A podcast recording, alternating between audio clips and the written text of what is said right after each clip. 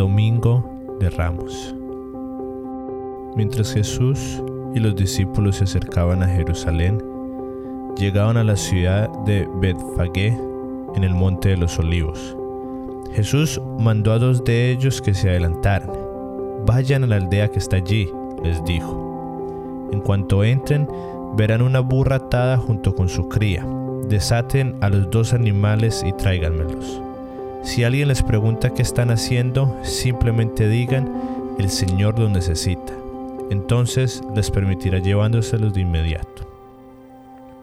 Esto ocurrió para que se cumpliera la profecía que decía, Dile a la gente de Jerusalén, mira, tu rey viene hacia ti, es humilde y llega montado en un burro, montado en la cría de una burra. Los dos discípulos hicieron tal como Jesús les había ordenado. Llevaron la burra y su cría, pusieron sus prendas sobre la cría y Jesús se sentó allí.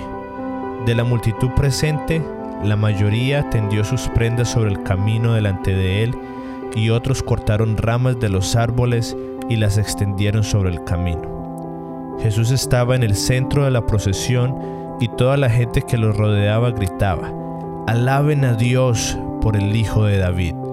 Bendiciones al que viene en el nombre del Señor. Alaben a Dios en el cielo más alto.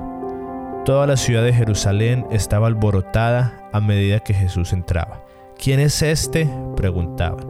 Y las multitudes contestaban, es Jesús, el profeta de Nazaret de Galilea.